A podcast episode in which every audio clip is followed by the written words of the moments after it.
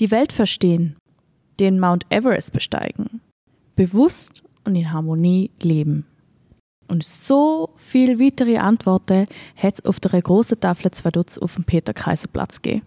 Und wir vom Campus Radio Liechtenstein sind natürlich an der Eröffnung von der berührenden Wanderausstellung dabei gewesen. Campus Radio.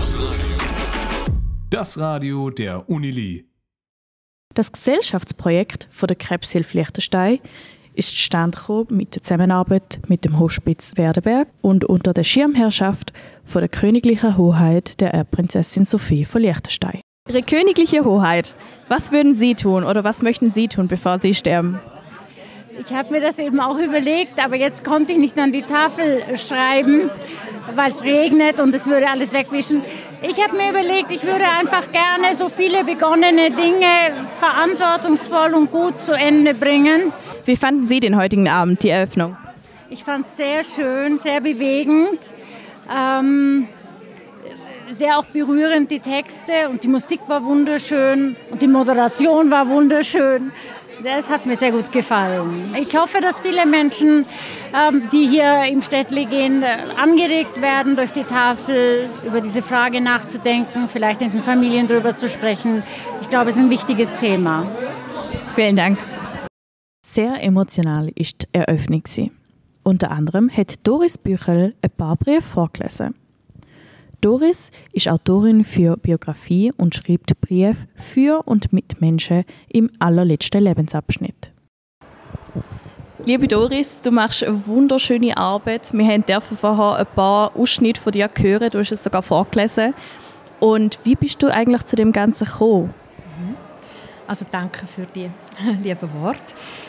Ähm, es ist so, dass ich ja als Autorin biografisch arbeite. Das heißt, ähm, Leute, die mich buchen, um ihre Biografie zu schreiben, tue ich natürlich manchmal über ein halbes Jahr hinweg immer wieder besuchen und da kommt man sich auch recht näher. Und in dem Zusammenhang hat eine Frau mir erzählt, dass sie, es war eine betagte Frau, über 80, und sie mir erzählt, es plagt sie, weil sie mit ihrem ebenfalls betagten Bruder schon ein paar Jahre keinen Kontakt mehr und es ist irgendwie auf einem Missverständnis, aber sie finden einfach den Rang nicht mehr und sie vermissen ein bisschen und sie träumen auch wirklich häufig schlecht wegen dem Thema. Und ich habe dann gesagt, ja, aber dann äh, läuten doch an und das lässt sich doch sicher klären und so weiter. Und dann äh, hat sie gesagt, nein, das ist wie schon zu lang her und der Mut fehlt, fehlt ihr.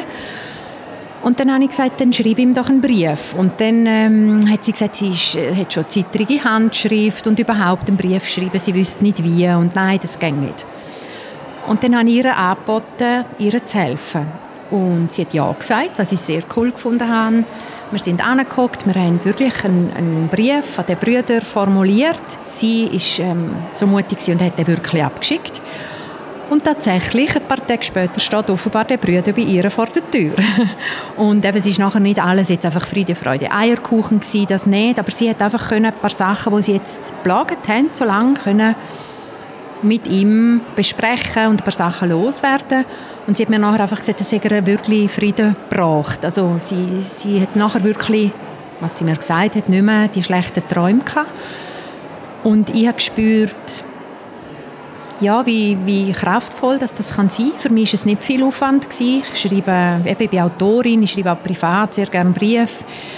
Und was ich aber eigentlich hat damit können auslösen das hat mich dann sehr berührt. Und dann ist ja, der Samen quasi gesetzt gewesen. und ich habe mir überlegt, okay, wem könnte ich vielleicht so einen Briefdienst sonst noch helfen? Vielleicht, wo gibt es Menschen, die gerne würden, aber vielleicht aus irgendwelchen Gründen nicht mehr können oder nicht können einen Brief schreiben und so bin ich unter anderem auf so Spitz gekommen. Und es gibt jetzt dort auch noch Geschichten, aber das würde ich dann zu lang äh, führen. Auf jeden Fall bin ich im Hospiz mit den Verantwortlichen zusammengesessen und habe gefragt, was meint ihr, wäre das Bedürfnis da? Und äh, die Antwort war ein grosses Ja. Äh, das Bedürfnis ist da. Das gibt, es gibt auch einen Namen für das, das heißt würdezentrierte Therapie. Ich habe dann äh, Fachliteratur gelesen, habe die Ausbildung gemacht und so bin ich jetzt unter anderem Anwenderin der würdezentrierten Therapie. So schön. Auch ich bewundere dich auch für deinen Mut, dass du das auf dich nimmst, dass du auch bereit bist, zum auch schwere Geschichten zu hören. Und was möchtest du jetzt, nachdem du so viele Geschichten schon gehört hast, was möchtest du noch machen, bevor du stirbst? Zum Glück bin ich jetzt ein bisschen vorbereitet, weil ich mir ja für den Abend, äh, für die Eröffnung von der Wanderausstellung schon einen Satz überlegen Und mein Satz war, bevor ich sterbe, möchte ich immer wieder meine inneren Grenzen sprengen. Und das ist ein bisschen beschissen, der Satz, weil ja, natürlich möchte ich noch so viel machen. Ähm, und ich bin eben von Natur aus nicht so eine Mutige. Also ich muss mich recht häufig überwinden, wenn es für andere vielleicht noch gar keinen Mut braucht. Aber ich einfach ähm, in meinem Leben bis jetzt gemerkt, dass es sich einfach so fest lohnt, manchmal, um sich ein bisschen zu überwinden, um mal ein bisschen aus seiner Komfortzone rauszugehen.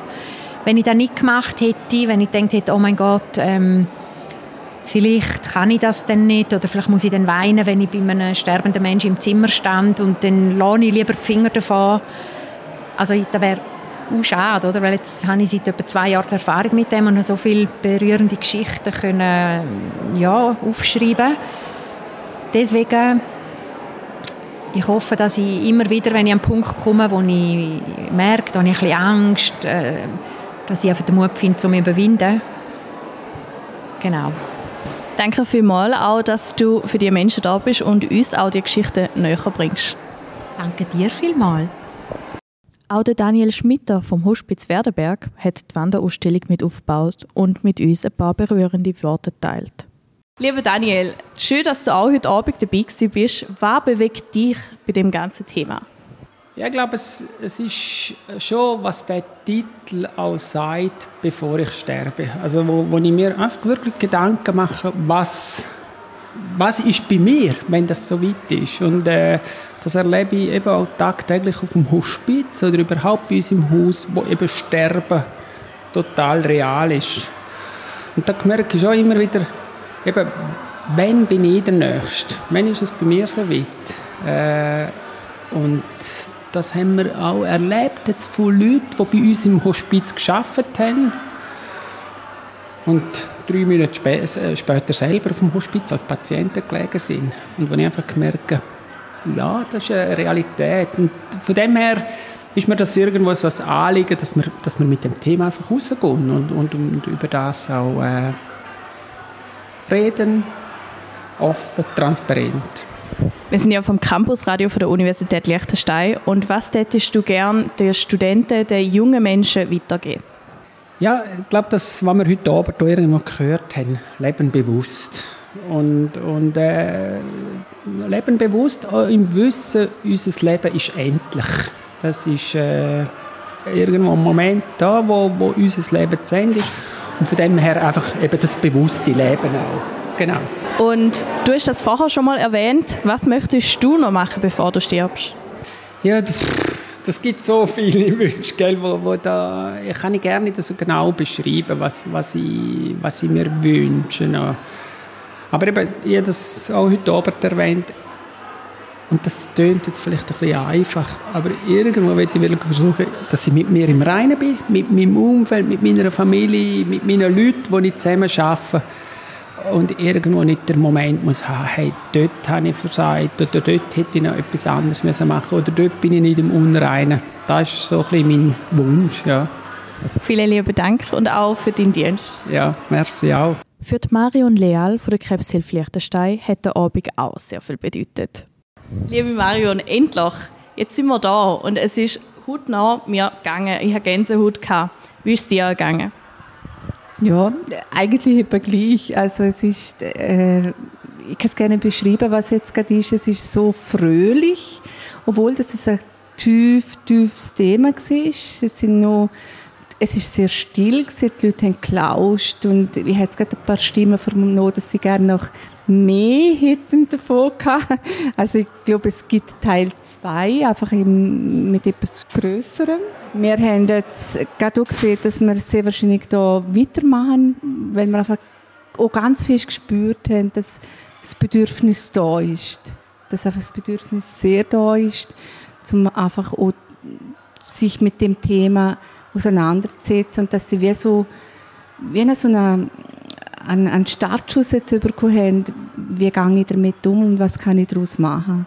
Wir haben ganz viele junge Zuhörer auch, weil wir ja vom Campusradio sind. Was möchtest du diesen jungen Menschen weitergeben? Geh in die Tiefe, Tun euch wirklich auseinandersetzen mit dem, was ist. Holen Sie euch direkt bei den Menschen. Tun wirklich äh, einfach das, was euch bewegt, ansprechen. Bleiben dran fürs Leben, bleiben dran in dem Thema, was euch wirklich sehr wichtig ist. Und leben. Leben einfach wirklich das, was ihr sind, was ihr authentisch sind, was ihr sind, was ihr in der Realität sind. Leben es für euch leben sie aber auch für einen Mitmensch, aber vor allem für euch. Für mich, Arani Kumar vom Campus Radio Liechtenstein, ist der Abend voller Gänsehaut und spannende Gespräche. Ich hoffe, ihr seid auch so inspiriert wie ich von der Ausstellung und den Leuten. Mit dem Lied Before You Go von Luis Capaldi möchte ich gerne euch jetzt die Frage stellen, was möchtest du noch machen, bevor du stirbst? Campus. Von Studenten für Studenten. I fell by the wayside like everyone else. I hate you, I hate you, I hate you, but I was just kidding myself. Our every moment, I started a place. Now that the corner I hear were the words that I needed to say. When you hurt under the surface, like troubled water running cold. Well, time can heal, but this won't.